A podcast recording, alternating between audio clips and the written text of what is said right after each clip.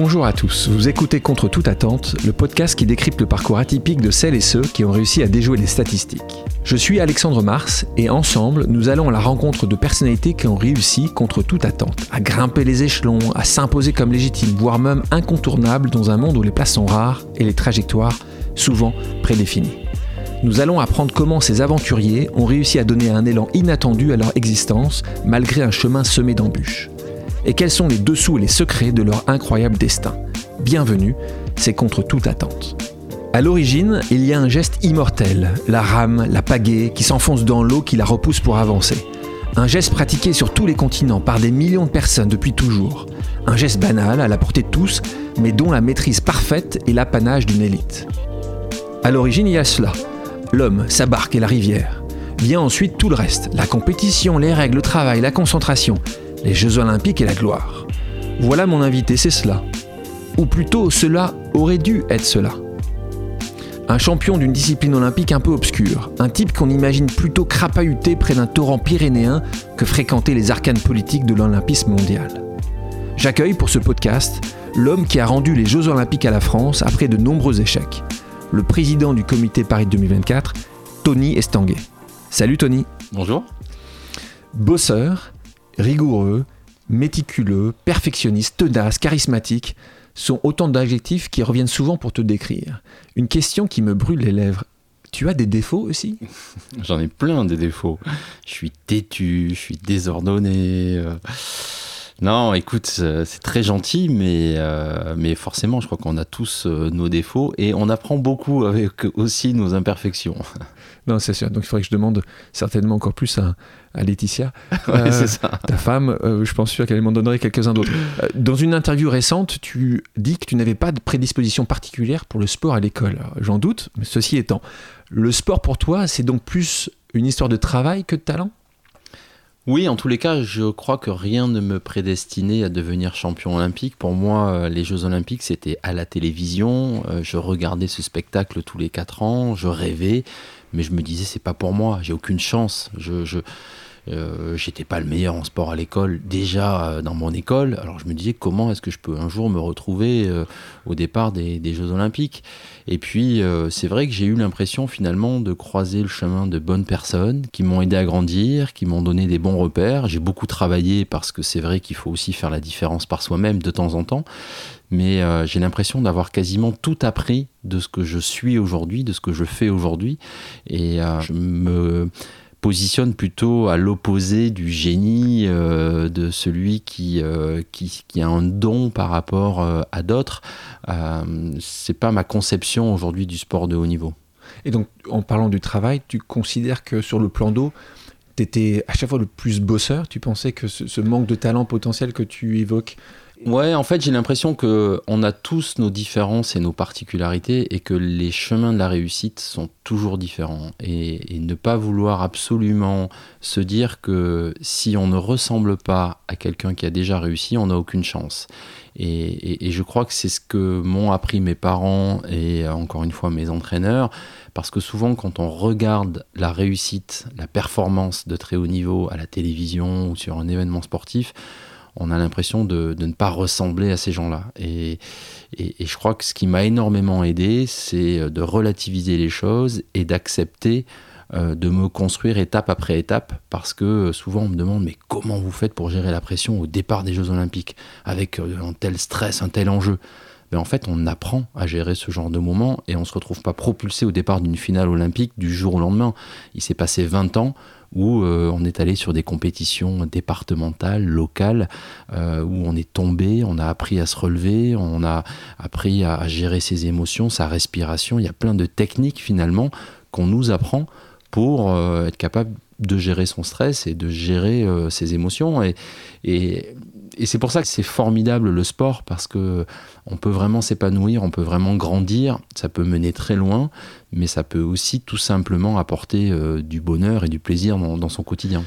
Tu racontes que tu as longtemps eu un complexe d'infériorité parce que le canoë ne fait pas partie des grandes disciplines sportives. Alors aujourd'hui, tu trouves à la tête d'un projet qui est donc le COJO, le Comité des Jeux Olympiques, euh, à 6 milliards d'euros.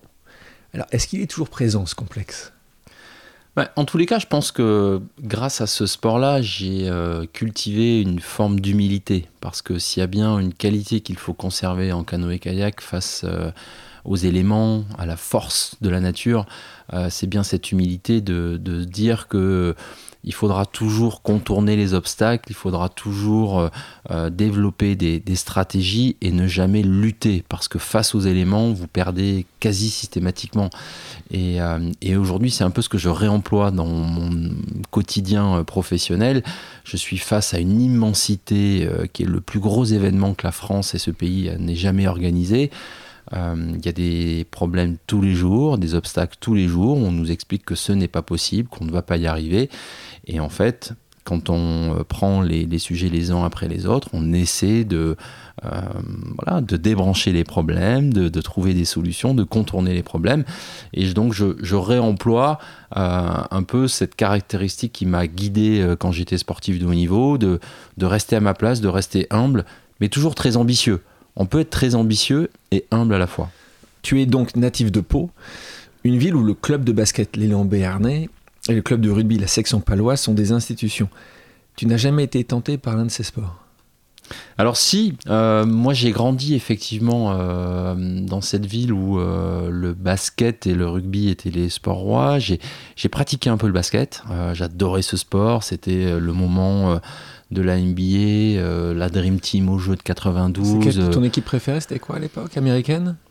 T'en avais une comme Kevin bah, déjà c'était Celtics C'était plutôt les Bulls quoi, le Michael Jordan, le moment qui écrasait tout et donc on était voilà, on avait tous le poster de Michael Jordan dans la chambre avec les les chaussures qui allaient bien. Et, donc, euh, voilà, moi j'ai grandi effectivement où tout le week-end j'allais euh, voir l'élan béarnais, le basket à Pau. Euh. Plutôt basket que rugby. Donc, plutôt basket dans un premier temps. Et, après, quand j'ai grandi, je suis venu un peu au rugby parce que c'est vrai que j'ai aimé aussi cet écosystème. Les sportifs, j'avais plus de facilité à communiquer avec les sportifs du rugby que, que, dans les autres sports. Donc, je me suis intéressé au rugby dans un deuxième temps. Justement, en parlant de sportif, si tu devais être aujourd'hui un autre sportif français, tu serais qui? Ouais, Celui aujourd'hui avec lequel j'ai le, plus de, à la fois de proximité et d'admiration, c'est Martin Fourcade. Euh, parce que je trouve qu'on on a plein de, similitudes. Je suis assez fasciné par ce qu'il arrive malgré tout à, mettre en œuvre, euh, vu la, difficulté de son sport et, euh, et à la fois techniquement, physiquement, mais aussi sur les, conditions de pratique. C'est des petits sports qui sont pas bien aidés. Et il a réussi, je trouve, lui aussi, à, à, trouver euh, voilà, des voies de passage pour sortir du lot, pour se réinventer. Pas toujours dans la facilité, on l'a vu, hein, il y a eu aussi des moments plus difficiles dans sa carrière mais un sportif qui reste toujours droit, euh, qui est irréprochable dans son état d'esprit, pour moi, c'est le vrai champion. Au-delà de, de, la performance et de la médaille, c'est celui qui euh, euh, a des qualités humaines, d'ouverture, de, dialogue, qui est curieux, qui s'intéresse à, la société autour de lui. Il est actif dans un certain nombre de, domaines. Euh, on ne sent pas le, sportif complètement tourné vers lui-même et, et uniquement intéressé par sa propre performance. Donc ouais, je, Martin. dirais plutôt Martin. Ouais. Qui en effet a une humilité euh, incroyable et puis euh, c'est le français le plus médaillé euh, de l'histoire. de l'histoire. Donc mm. en plus une personne exceptionnelle. L'eau c'est ton élément, ça on l'a compris. Est-ce qu'il t'est déjà arrivé d'avoir peur dans l'eau? Oui. Alors c'est vrai que dans ces sports-là, il y a une dimension que je, redécouvre aujourd'hui en tant que papa, mmh. puisque je fais découvrir euh, un peu ces, sports nature euh, à mes enfants. Et donc dans ces sports nature, il y a une dimension d'engagement qui est importante, pour, où pour progresser, il faut aller un peu euh, affronter l'élément et se mettre dans des situations où on ne maîtrise pas complètement. Et oui, j'ai eu des moments où je me suis retrouvé euh, un petit peu bloqué sous l'eau quelques secondes, où on s'imagine le pire, euh, ou euh, plus tard en tant que compétiteur dans des rivières où on se retrouve parce qu'on est un peu sûr de nous au départ quand on embarque, et puis quand on est au milieu de la gorge, qu'on ne peut plus s'échapper, et qu'on est face à des éléments de plusieurs mètres de haut avec des, gros volumes d'eau, euh, vous avez peur, quelque part survivre en essayant de trouver des solutions pour, pour sortir de là, de ce piège-là. Donc oui, il y a deux, trois fois dans ma vie où je me suis retrouvé dans des situations où je me demandé comment ça allait finir. Euh, mais cette adrénaline-là, elle est aussi très forte, elle est très dangereuse parce qu'on a envie d'y regoûter. Euh, il faut faire attention, effectivement. Il y il y a quelques sports qui sont, je pense, euh, touchés par ces logiques-là, de vouloir aller toujours un cran plus loin et jusqu'à potentiellement l'accident. Donc il faut faire attention. Surf aussi T'es arrivé aussi quand Ouais, le surf, le ski, ou euh, pareil, on se retrouve euh, voilà, dans des, des, domaines où potentiellement on maîtrise pas tout et on sent que la nature sera toujours plus peut nous hein. embarquer. Quoi. Tu parlais de tes enfants, donc tu es papa de, de trois enfants. Euh, quelle valeur vous essayez de leur inculquer avec, avec Laetitia, ta femme Est-ce que ça doit passer obligatoirement par l'exercice d'un sport? Alors, je, pense que je mentirais si je vous disais que c'est pas important pour moi. C'est forcément important pour moi.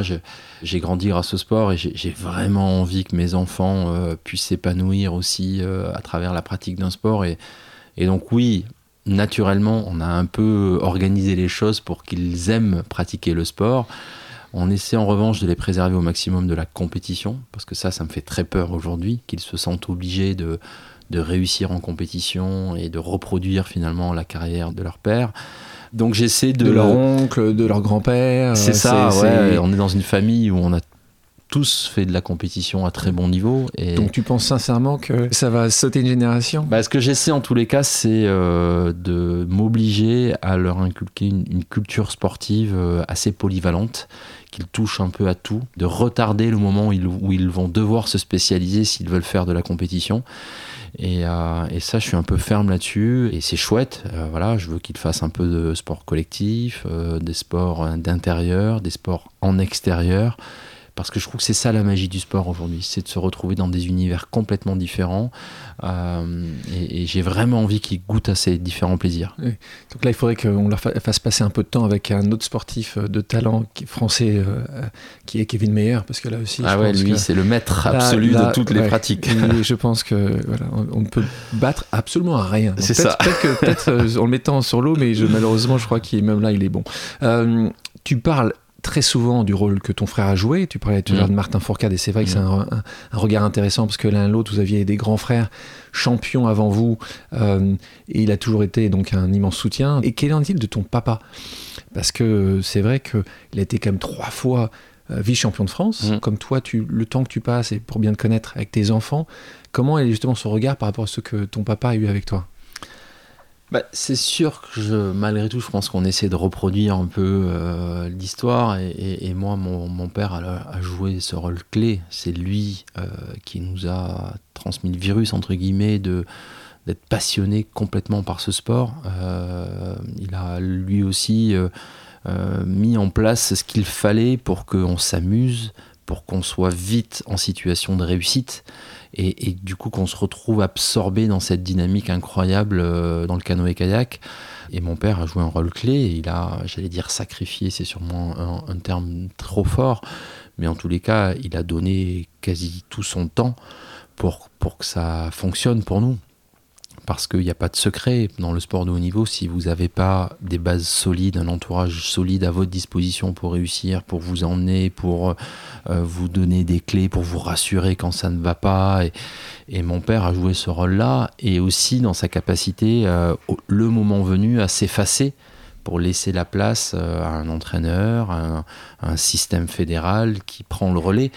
Mais, mais notre père nous a vraiment emmenés très loin euh, déjà avec des, solutions et, depuis tout jeune, quelque part, moi j'ai toujours eu un, temps d'avance et, quand on est gamin, on adore ça. Et, donc du coup, j'ai, pour moi, j'ai eu le rôle facile. Je suis le dernier d'une fratrie. Euh, mon père avait déjà initié mes frères euh, qui se sont plus ou moins cassés les dents. Et moi, j'ai pris que des raccourcis parce que mes grands frères étaient passés par là. Donc j'ai hérité du bon matériel, j'ai hérité des bonnes techniques de préparation, de et donc j'ai tout de suite pris beaucoup d'avance et j'ai eu le, beau rôle et le rôle facile entre guillemets. C'est le succès de la famille Estanguet en fait. Ouais, c'est vraiment ça. C'est vraiment la dynastie Estanguet. Euh, ça a été une histoire de famille dingue où le papa euh, a été l'initiateur de, toute l'histoire et ensuite euh, les frères qui ont pris le relais. moi, mon grand frère d'abord qui a joué ce rôle-là parce que j'étais un peu en compétition avec le frère du, du milieu, on va dire. Et puis quand le deuxième a arrêté sa carrière, il est lui aussi devenu devenu mon entraîneur et à mon service pour réussir. Donc vraiment toute la famille, la maman qui jouait ce rôle un peu de, temporiser, de calmer, de, nous donner un autre aussi aperçu sur la vie et qu'on soit pas à, temps plein euh, à penser, manger, dormir, canoë kayak. Mais, mais du coup, c'est vrai que c'est vraiment une histoire de famille. Et ce qui est intéressant par rapport à ton papa, c'est que lui, pour le coup, euh, ses parents étaient euh, agriculteurs. Donc, mm. donc là, lui aussi aurait pu être un contre-attente parce qu'il a fait quelque chose qui n'était pas du tout euh, prévu. Euh. C'est ça, moi, qui m'impressionne plus. C'est le côté euh, être capable de changer de voie comme il l'a fait. Effectivement, lui, voilà, famille très modeste, parents agriculteurs, qui connaissaient pas le sport, personne dans son entourage faisait du sport. Et puis à l'école, euh, on se rend compte que physiquement, il a des qualités, donc il fait de l'athlétisme, il fait de la perche à un bon niveau. Euh, et puis un jour, tard, très tard, euh, vers 20 ans, il découvre le sport nature, parce que lui, forcément, fils d'agriculteur, le contact avec la nature était clé. Et la pratique sportive dans la nature, ben, ça a été la révélation. Donc le canoë-kayak, mais le surf, le ski, le vélo, tous ces sports-là deviennent pour lui vraiment sa priorité et il nous transmet voilà, cette éducation sportive plutôt dans les sports de nature. Je pense que c'est un parallèle intéressant avec ton papa parce que c'est quelques dizaines d'années après, à peu près ce que tu fais. Tu te réinventes comme il s'est réinventé. Euh, tu fais quelque chose qui n'était certainement pas, ou tu n'étais pas prédestiné à, diriger une, entreprise aussi importante, aussi puissante. Et, euh, je pense que, une fois, euh, c'est peut-être dans, le sang et dans les gènes. le Parisien, le journal, a fait le parallèle entre ton accession à la tête de Paris 2024 à 39 ans et celle d'Emmanuel Macron à la présidence de la République au même âge. Comment tu vis cette comparaison? Je pense qu'il n'y a pas de comparaison. Je peux pas du tout comparer la réussite du président de la République et ma réussite. Euh, euh, moi, je suis embarqué dans une formidable aventure. Ça reste du sport, ça reste un événement euh, sportif qui, je l'espère, sera une belle réussite et, on est en train de travailler très dur pour que cette réussite, elle puisse impacter la vie des Français, euh, que les Français soient fiers de ce que leur pays est capable d'organiser au service aussi d'une nouvelle génération de territoires euh, qui ont besoin aujourd'hui de la pratique du sport, parce que moi je pense que dans ce pays, le sport n'est pas euh, utilisé dans tout son potentiel. comment tu l'expliques ça? Quand, quand tu as travaillé là-dessus, est-ce que tu as trouvé une explication logique pour répondre à une solution? Moi, je pense que pendant trop longtemps, on, a considéré le sport comme euh, secondaire, comme euh, quelque chose qui vient après, si on a le temps, si on a l'envie, mais qui a peu d'importance. Euh, je pense qu'aujourd'hui les choses sont en train de changer. Il y a quand même une envie collective de reconnaître que le sport euh, est une solution euh, pour notre santé, que le sport est une solution pour notre éducation, notre modèle éducatif, pour euh, une société plus inclusive, pour réussir à, créer du lien entre, entre la population, parce que on, le voit bien, il y a peu aujourd'hui de domaines qui fédèrent autant que le sport. On l'a vu avec la Coupe du Monde de football l'année dernière ou en 98. c'est systématiquement des émotions collectives très rares, très fortes. Euh, et on a envie que ça dure et on a envie aujourd'hui de passer un cap avec Paris 2024 pour démontrer l'utilité du sport au-delà des émotions. Parce qu'encore une fois, je crois que dans nos quotidiens, pratiquer le sport, c'est euh, une forme de bien-être, c'est se préoccuper de sa santé, c'est se préoccuper encore une fois de, son efficacité. Et, aujourd'hui, le sport apprend à bien se connaître, apprend à respecter les autres, apprend à respecter notre environnement.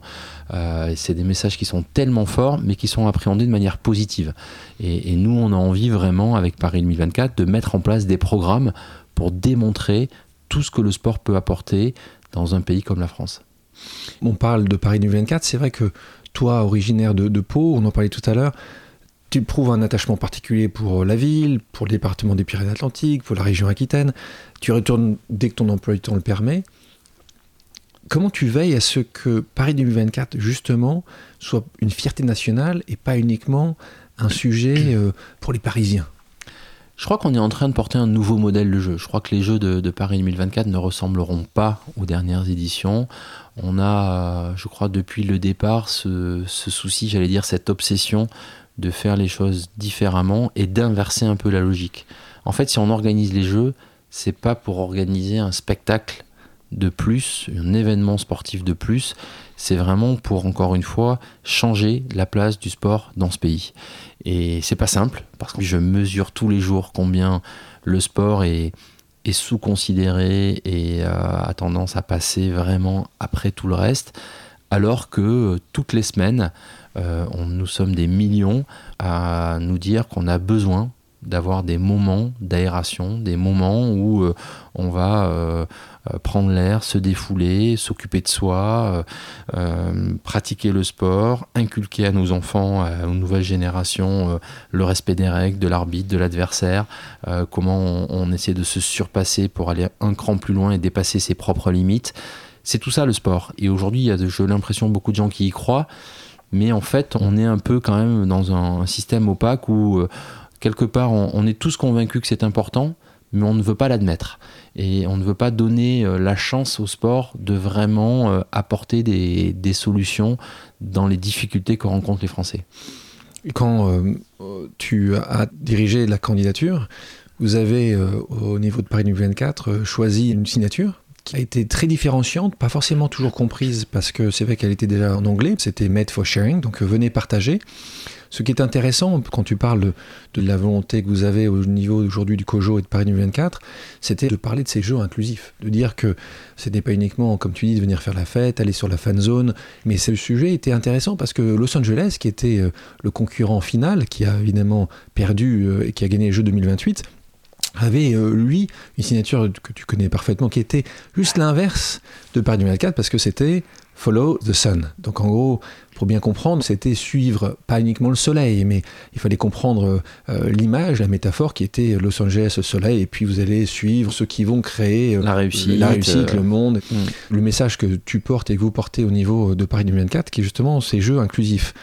Donc euh, c'est pas uniquement un effet de manche. Votre objectif, c'est vraiment de, faire que des jeux euh, portent beaucoup plus qu'uniquement sur le mois de la compétition. Exactement. Je crois que c'est vraiment dans, notre ADN de proposer un nouveau modèle où l'héritage n'est plus uniquement basé sur des infrastructures qu'on va construire, mais plutôt sur comment on se préoccupe des gens et comment est-ce que ce projet il est humaniste et le sport s'il y a bien un, domaine qui crée du lien, qui crée des émotions, qui se préoccupe encore une fois euh, euh, de l'humain, c'est bien le sport. Et, notre volonté aujourd'hui, euh, c'est par rapport à ce que tu disais, de, d'avoir des déclinaisons un peu dans tout le pays, qu'on soit ou pas un territoire qui va accueillir une compétition, on peut aujourd'hui se raccrocher à cette dynamique nationale autour de la place du sport, pour qu'il y ait plus de sport dans les écoles, pour qu'il y ait plus de sport dans les clubs, pour que euh, facilite l'accès à la pratique sportive euh, dans des infrastructures, mais des infrastructures, encore une fois, ce ne sont pas de nouveaux stades, ce sont des espaces de pratique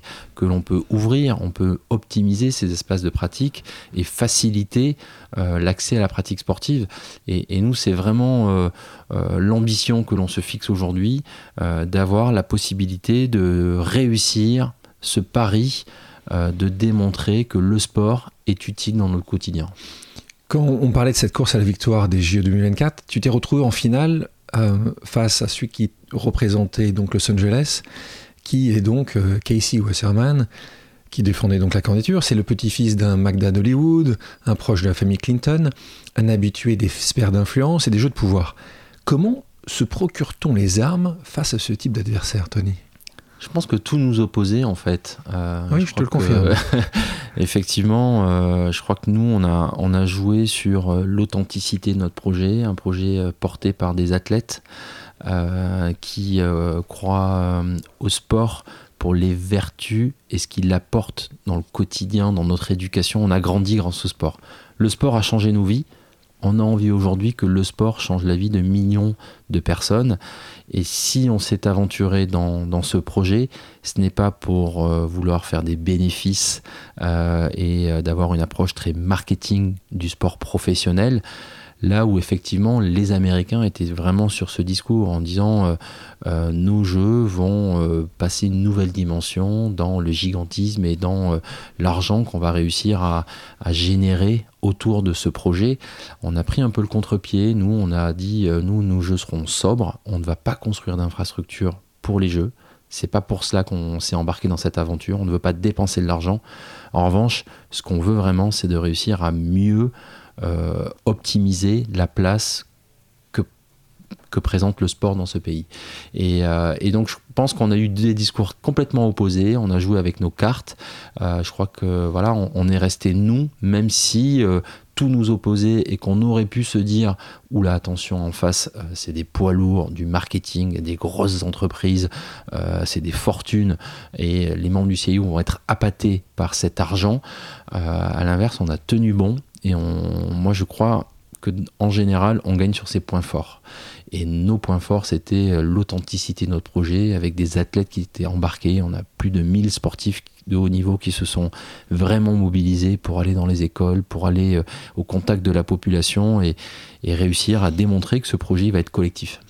On peut se souvenir euh, qu'en 2017, tu, il y avait la journée olympique, donc le, 23 juin, cette journée olympique était, à l'époque, je ne sais pas si c'était le 22, mais en tout cas, c'est le 23 juin euh, cette année, et les images étaient exceptionnel, puisque ces images où on a vu euh, des gens plonger euh, du, dans, la, Seine, on a vu euh, la piste d'athlétisme sur la Seine, du trampoline dans le, Grand Palais, c'était ah, c'était dingue. Quand à l'inverse, le même jour, tu avais la même journée olympique qui avait lieu à Los Angeles, où là, ils avaient fait sur une plage de Los Angeles un petit happening avec quelques centaines de personnes. Mm. Et c'est vrai que c'était assez marquant la différence de projet, où ici c'était extrêmement de nouveau inclusif, où les gens pouvaient participer, pouvaient justement essayer tester, tenter mm. de nouvelles choses avec la beauté qui est euh, la beauté de notre ville, il faut dire ce qu'il est, et la beauté de ce pays également. Euh, sur euh, cette course à la victoire, puisqu'elle a duré tu as rejoint le, projet au démarrage avec Bernard Lapassé mm. à l'époque et c'est un marathon. Paris l'emporte. En quoi cette victoire est différente de celle que tu as vécue en tant que sportif, en dehors du fait que c'était une victoire collective? Ouais, alors c'est déjà un premier point. C'est vrai que moi, ce qui m'a impressionné dans ce projet, c'est la capacité qu'avait Paris 2024 à fédérer des acteurs d'horizons complètement différents. Que ce soit au niveau politique, où on a eu quand même un soutien euh, très collectif avec des acteurs qui normalement sont moins collectifs et qui là pour euh, euh, le succès de la cause se sont vraiment alliés pour montrer le meilleur visage de la France et c'était vraiment fascinant. mais ce sont des partenaires sociaux, des entreprises, le mouvement sportif, la société civile, voilà tous ces acteurs là qui ont envie de contribuer à la réussite et de se dire ce projet me fascine, ce projet j'en ai envie et j'ai envie d'aider à ce que ça fonctionne. Et c'était tellement grisant de se retrouver embarqué dans cette aventure avec beaucoup de, bienveillance et euh, ouais, d'énergie positive pour que les gens se disent ce pays est grand, ce pays doit être ambitieux, dynamique, optimiste et ce projet incarne tout ça. La seconde où tu es sur l'estrade à Lima euh, en, septembre 2017, quand Paris gagne vraiment les Jeux, même si c'était préannoncé, parce qu'il y avait un accord qui avait eu lieu avec euh, le CEO et Los Angeles. Qu'est-ce qui se passe à ce moment-là, où tu vois Paris et était euh, sur scène la seconde d'après C'est une émotion, parce que, encore une fois, moi, je, je, le reconnais, il y, a des, moments de doute. Tu parlais de ça au tout début de l'interview. Euh, rien ne prédestinait euh, Tony Estanguet à la tête de ce genre de projet. Euh, moi, j'ai beaucoup appris, mais c'était pas mon univers. La politique, c'était pas mon truc. et c'était un pari un peu fou de se retrouver là au milieu et de devoir prendre des décisions, d'arbitrer dans des directions, des choix stratégiques forts. et c'était un peu quelque part la première fois que je réussissais en dehors de mon sport. Donc c'est une émotion immense parce que j'avais besoin aussi de me prouver que j'étais capable de faire autre chose que du canoë-kayak. Euh... Tu aurais pu prendre un plus petit projet quand même. non, mais c'est. Projet similaire, c'est quand même. On retrouve un peu l'ambition des sportifs au niveau probablement, mais mais l'émotion était très grande parce que euh, parce que quelque part je jouais gros là-dedans aussi. C'était le début de ma reconversion et si on n'avait pas réussi, ça aurait été sûrement plus compliqué derrière. Euh, souvent, les entrepreneurs euh, euh, avec qui je passe du temps, quand tu les connais assez bien, il y a toujours une, faille, quelque chose qui fait qu'ils ont ce, booster, cette volonté, comme tu dis, de voir les choses un peu plus en grand. Toi, elle est où cette faille-là? C'est vrai quand je te vois, quand les gens te voient, t'es es le genre idéal. Je t'ai dit au début, t'as toutes les qualités du monde, t'es sportif, t'es intelligent, tu parles bien. Elle est où cette faille? Elle est, elle, elle, est réelle? T'as réussi à la définir? Non, je, je, ne sais pas. Il y a sûrement quelque chose. Euh, je me sens euh, toujours un peu assoiffé de, de vouloir aller euh, sur le combat d'après. Un peu ce côté perfectionniste permanent de de se dire bon ce combat on l'a gagné euh, le c'est quoi le prochain, alors ça use un peu euh, l'entourage hein, parce que c'est toujours un peu euh, difficile. Mais mais c'est vrai que jusqu'à présent je cours toujours après quelque chose et je n'arrive pas à me satisfaire quelque part de, de ce que j'ai fait. De quoi ça vient, je ne sais pas. Je, je, je pense que c'est ce milieu sûrement un peu de confrontation, de rivalité que j'ai toujours eu depuis tout petit, quand vous êtes le dernier d'une famille où tout le monde a réussi avant vous, ça, met, un peu de pression. et vous dites il va falloir que en permanence je sois bon parce que sinon euh, soit on va se moquer de moi ou en tous les cas on va me juger, on va décevoir. Ou, prendre une autre voie. Toi en plus tu as pris la même voie. Et j'avais envie voilà de, de, trouver ma place dans tout ça et de pas être le dernier quoi et et, donc cette course-là, moi je l'analyse comme cela, avec toujours l'envie d'aller plus loin, de se dire comment, même aujourd'hui je pense que Paris 2024 a gagné sur un projet exceptionnel qui a impressionné le monde entier. Mais je pense qu'aujourd'hui, 18 mois après notre victoire, ce projet il est encore plus fort parce qu'on s'est autorisé à aller le challenger, à aller l'améliorer. Et ça, on va le faire jusqu'à la fin. Alors que d'habitude, dans l'histoire des jeux, on a plutôt tendance à. On vous avait promis ça, mais finalement, on va pas le faire parce que c'est trop compliqué. Ou là, nous, on rajoute systématiquement des projets parce que ça fait 100 ans qu'on n'a pas organisé ce, projet, ces jeux, et on a vraiment envie de, révéler le meilleur de ce pays. De parler justement de ces, euh, de ces évolutions, euh, on, va en citer une en tout cas, euh, c'est la première fois qu'une discipline, le marathon, va être ouverte au public. On parle des nouveautés, ça c'en est une incroyable, dingue d'ailleurs. Quand tu m'avais parlé de ça il y a quelques mois de ça, c'était juste mm. est-ce que c'est faisable? Et voilà, c'est faisable. Alors pourquoi ce choix? Bah, C'est cette volonté vraiment d'ouvrir les jeux au maximum. On, ne veut pas organiser les jeux juste pour quelques sportifs de haut niveau. Euh, c'est un nouveau modèle. On veut que ces jeux vraiment... Euh, le maximum de personnes puissent s'en bénéficier. Et donc pour la première fois dans l'histoire, il y a effectivement quelques épreuves sportives qui seront ouvertes au grand public pour que des, milliers de, Français puissent vivre de très près l'ambiance des jeux, la magie des jeux, cette effervescence incroyable. Et c'est aussi quelque part pour euh, donner envie. Moi, j'ai grandi grâce au sport. J'ai envie qu'il y ait aujourd'hui des milliers, des millions de gamins qui se disent Waouh, c'est chouette et, j'ai envie moi aussi de faire du sport.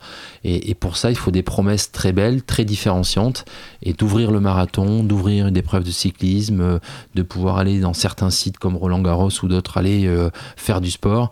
Normalement, c'est inaccessible. Eh ben, pendant les Jeux, ce sera possible. Euh, tu as aussi annoncé récemment les nouvelles disciplines, donc nombreuses réactions, comme tu le sais. Que réponds-tu à ceux qui auraient préféré la pétanque au breakdance? Ça n'a pas été un choix facile, hein. franchement. Euh, combien, combien vous avez euh, on a reçu, auditionné? On a reçu 19 fédérations internationales. Euh, il y avait un petit peu plus de projets, mais 19 fédérations internationales avaient un projet digne de pouvoir rentrer au, programme des Jeux. Et j'avais 4 places. Donc c'est vrai que forcément, il y a plus de déçus que de, que de gens contents.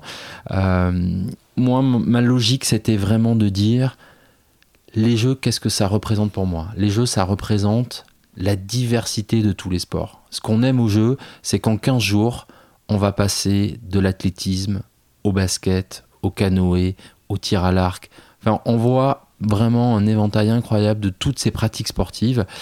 Et quels sont les sports, dans les 28 qui sont déjà au programme, quels sont les sports, les univers qui ne sont pas du tout représentés? Pour nous, il y a deux univers qui n'étaient pas suffisamment représentés. C'était les sports urbains qui sont de plus en plus pratiqués. Et donc c'est pour ça qu'on a décidé d'aller vers le skateboard et le breakdance qui sont vraiment des, disciplines très urbaines, très faciles à pratiquer. Euh, alors certes, aujourd'hui, qui ne sont pas euh, fédérés comme les autres, et il y a euh, un potentiel là de, de mieux organiser ces pratiques-là pour qu'elles soient encore plus accessibles au plus grand nombre.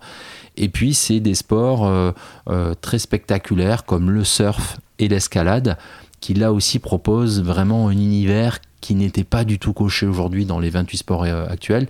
Mais donc voilà, moi ma priorité c'était de dire on a 28, on peut en rajouter 4. Comment est-ce que ces 4 nous permettent d'aller toucher des univers qui ne sont pas du tout aujourd'hui associés au jeu? Et c'est pour ça qu'on a fait ce pari, euh, orienté aussi vers la jeunesse, parce qu'on va pas se le cacher, aujourd'hui euh, les statistiques ne sont pas bonnes, les jeunes font de moins en moins de sport, l'obésité gagne du terrain, la sédentarité gagne du terrain, les jeunes aujourd'hui passent chaque année un peu plus de temps sur des écrans, télé, téléphone.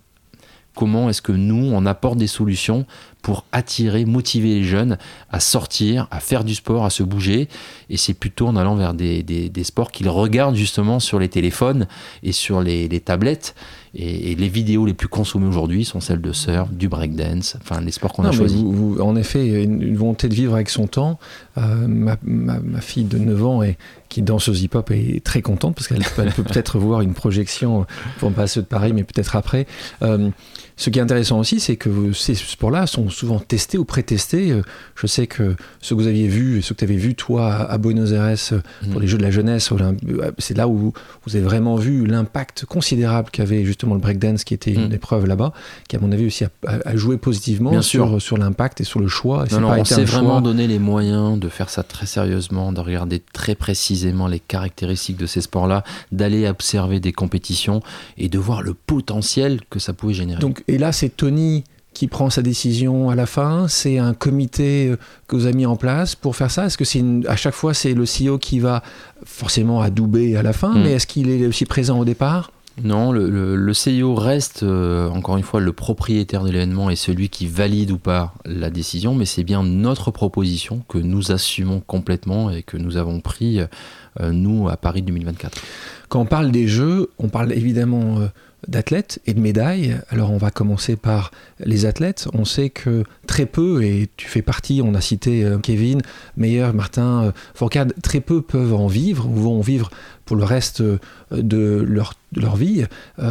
comment faire d'après toi et comment Paris 2024 va travailler justement pour ces centaines, ces milliers, si on est juste athlète français, mais c'est pas uniquement pour les Français, qui ont décidé de consacrer leur vie, souvent pour un drapeau, parce qu'ils représentent, euh, et c'est l'amour que tu as toi pour euh, notre pays et pour le drapeau qu'il représente. La difficulté, comme tu le sais, c'est que certains après ont des vraies difficultés. Est-ce que vous pensez à Paris 24 faire des, des programmes spécifiques, les aider, les réorienter, les former après? Est-ce que c'est un sujet majeur pour toi? Ouais, je te remercie pour cette question parce que c'est vrai que c'est un sujet qui me tient énormément à cœur et, souvent les gens mélange un peu euh, beaucoup de choses. Les gens pensent que qui dit sportif de haut niveau dit euh, sportif qui gagne beaucoup d'argent.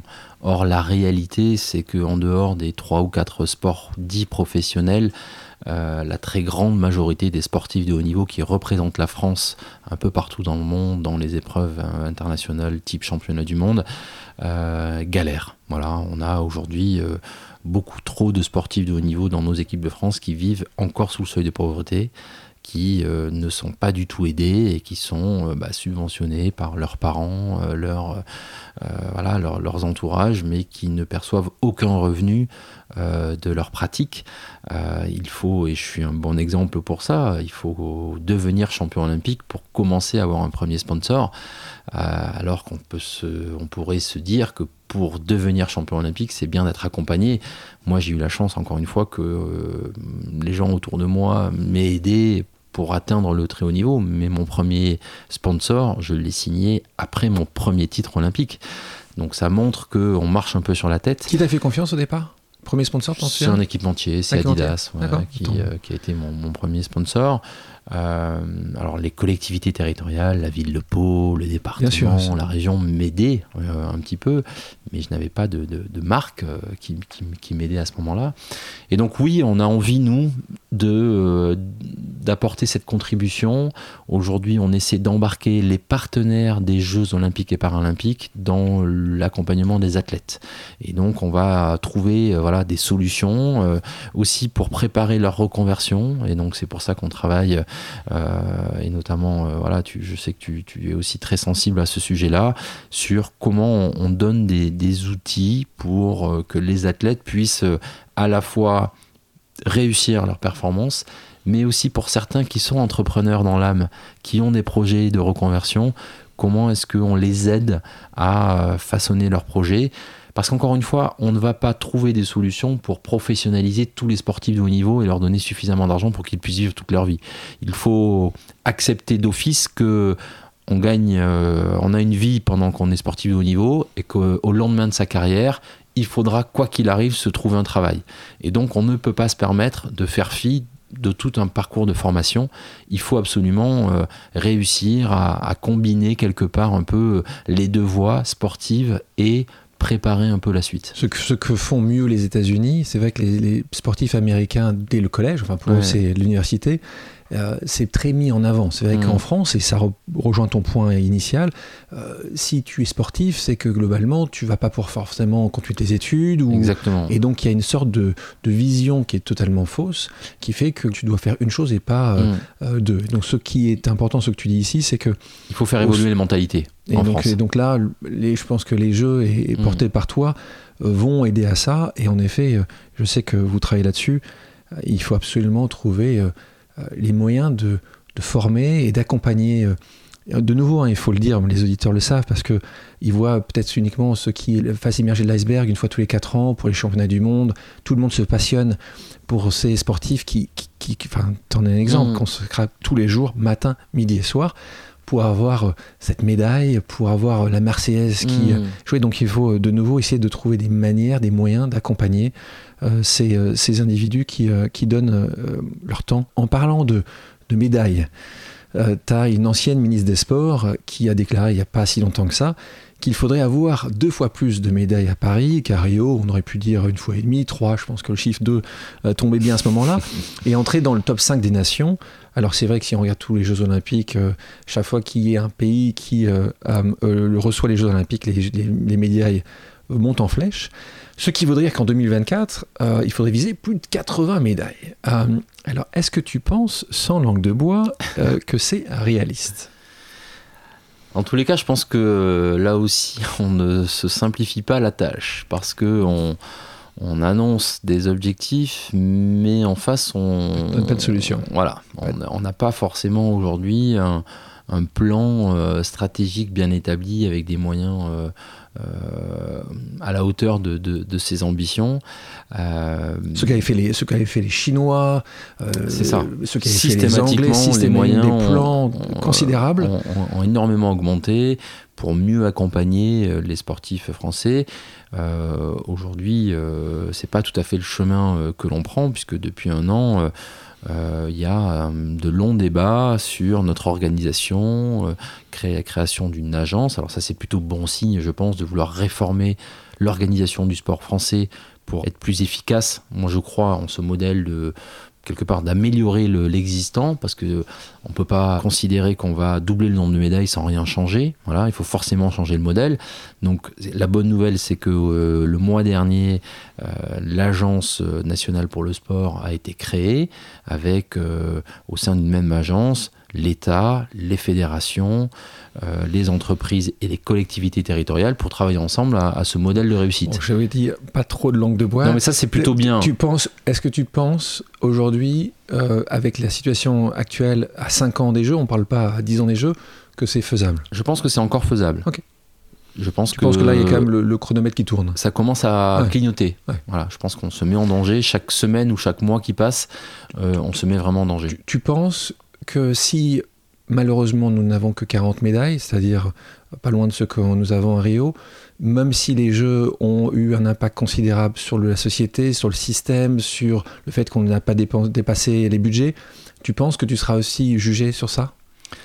Alors ce serait difficile pour moi parce que pour le coup je n'ai aucune euh, prérogative sur la réussite des sportifs français. Mais, que tu penses? Mais, tu penses que... Mais je pense malheureusement, que la réussite de Paris 2024 va aussi, reposer sur le succès des, sportifs français. Euh, dans un entretien, tu as déclaré La politique, ce n'est pas mon univers, ça ne le deviendra sans doute jamais. Pourtant, pour être membre du, du, CIO, pour gagner les Jeux, il a bien fallu faire campagne, non? Ouais. Ouais. Ouais, non, c'est vrai que moi je suis arrivé là-dedans euh, sans aucune culture politique. C'était pas mon domaine et je pense que c'est aussi pour ça qu'on est venu me chercher, d'ailleurs. À politique. À euh. politique, j'ai jamais eu d'engagement, euh, voilà. Et, et, et c'est vrai qu'aujourd'hui, mon quotidien, malgré tout, c'est de travailler au contact hein, des politiques, d'essayer de, de, de, les embarquer dans le projet, de trouver voilà, des voies de passage pour que tout le monde s'y retrouve. Mais c'est vrai que c'est très compliqué. Voilà, c'est très compliqué. Euh, mais c'est aussi très intéressant parce que je pense qu'on est beaucoup plus fort quand tout le monde travaille ensemble, y compris euh, avec le, pouvoir politique. Donc une date importante dans ce projet, c'est le 17 février 2016, euh, puisque c'est ton premier grand oral qui se passe à la philanthropie. Et puis ce jour-là, quelques minutes avant que tu montes sur scène, tu as une voix féminine qui te murmure ancre bien tes pieds dans le sol, l'énergie va venir de là. Alors ça fait quoi d'avoir Anne Hidalgo comme coach euh, Mais plus sérieusement, quel souvenir gardes-tu de ce moment? Ouais, c'était bah, là aussi un déclic un peu parce que c'est vrai que c'était un peu le premier grand oral où on présentait notre projet déjà devant notre écosystème français.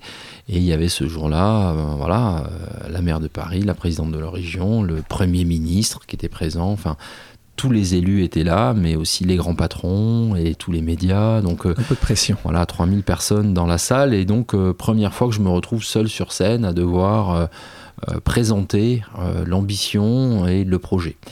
Et, et je faisais pas le malin parce que pour le coup, autant. Même avec la respiration que tu. Exactement. Alors j'ai essayé de réutiliser toutes ces techniques de respiration qui, je, je pense, m'ont quand même beaucoup aidé euh, parce que je m'en suis quand même sorti.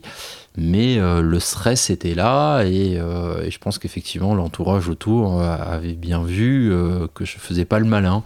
Mais j'ai adoré ce moment-là parce que euh, j'ai retrouvé des similitudes euh, avec la, la, la performance la de haut niveau, la compétition, où on met tout, on se met en danger et on y va. Il faut aller sur scène, il faut, faut tout donner, il faut, faut pas se cacher derrière des mots.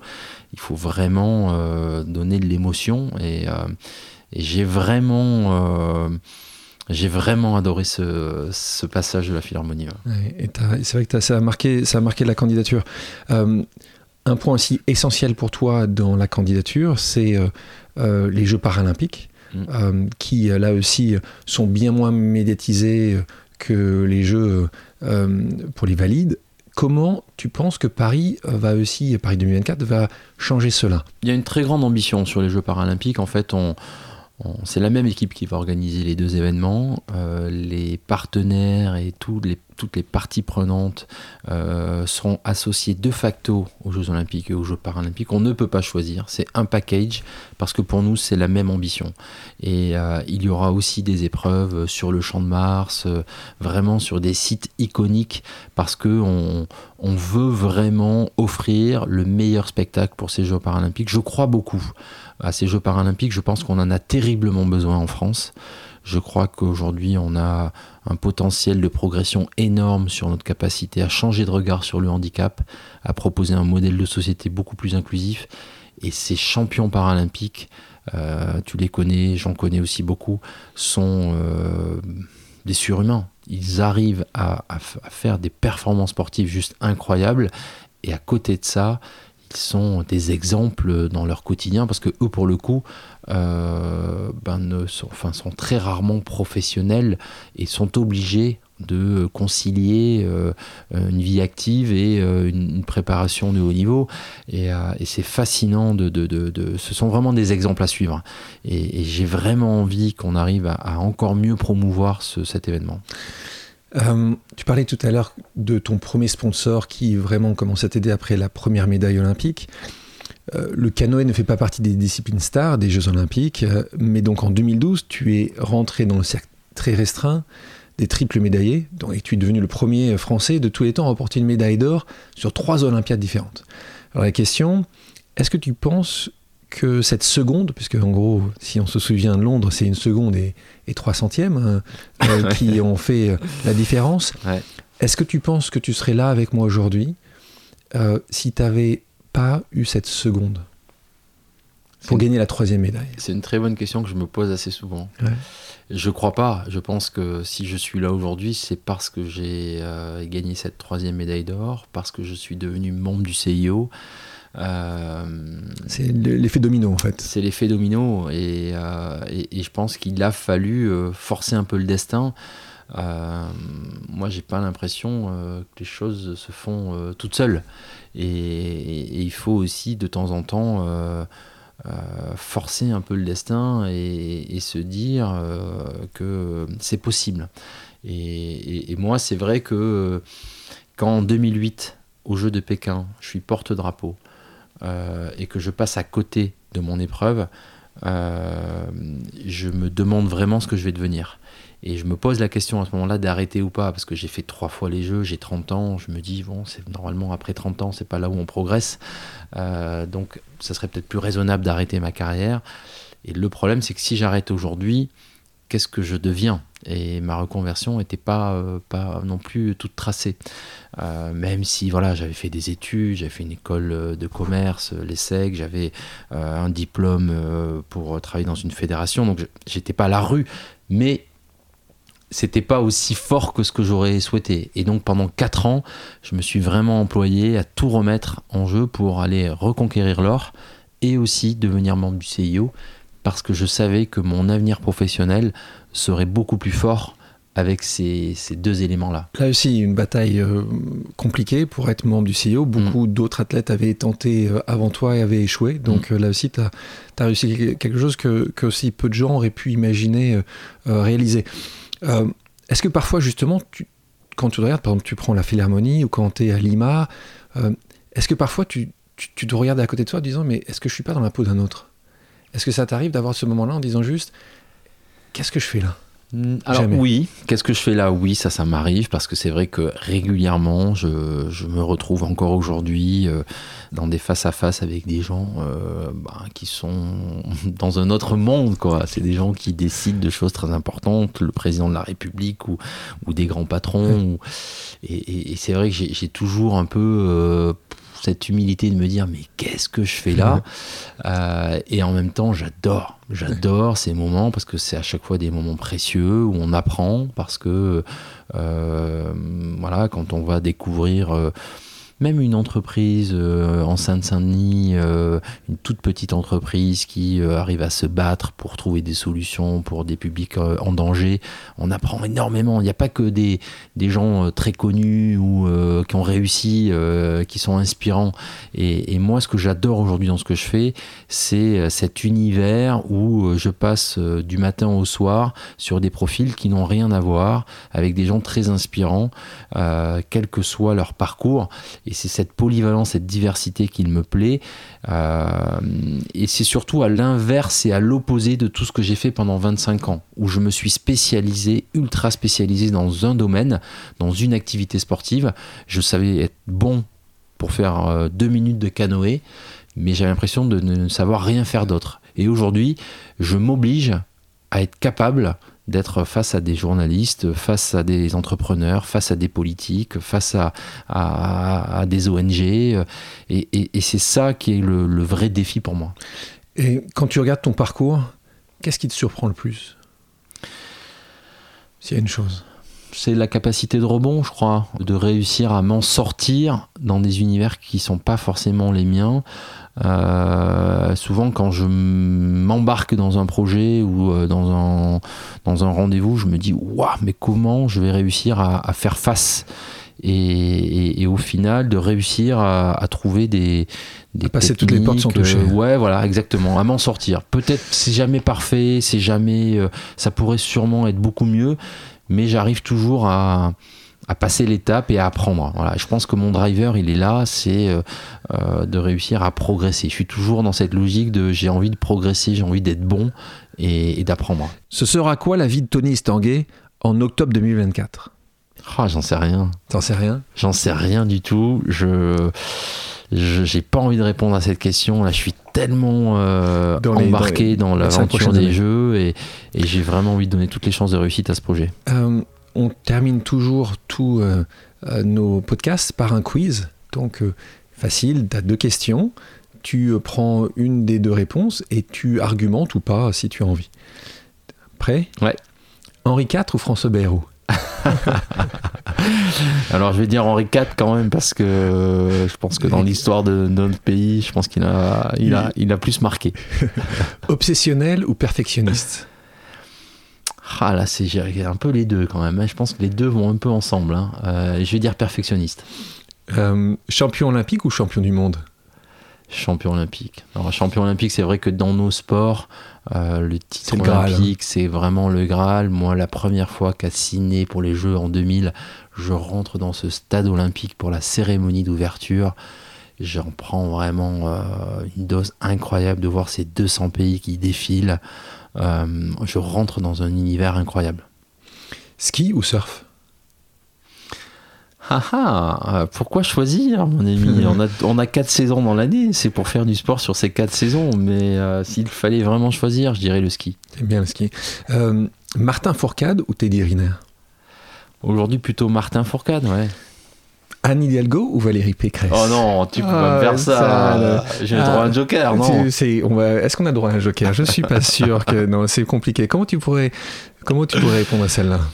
Eh, je peux pas répondre à ça. Euh, tu sais très bien que moi, justement, mon, mon sujet, c'est de, de, travailler avec tous ces acteurs-là, de trouver des voies de passage.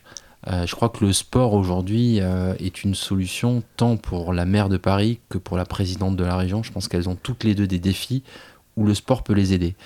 Et, et je, je, me bats pour les embarquer toutes les deux dans ce projet. Donc Anne Pécresse. Ouais, c'est ça. L'instinct ou la maîtrise?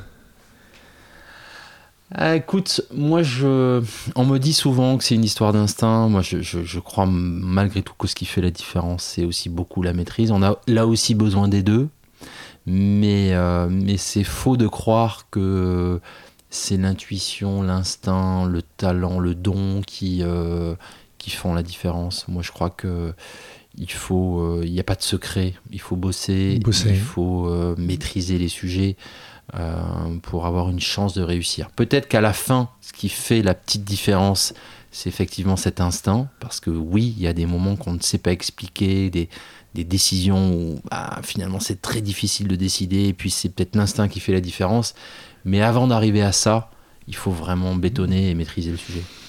Pierre de Coubertin ou Thomas Barr Là aussi, je pense que Pierre de Coubertin, euh, quand même, dans l'histoire du mouvement, dans ce qu'il a su à ce moment-là euh, réimpulser, euh, pour moi, c'est quand même la référence.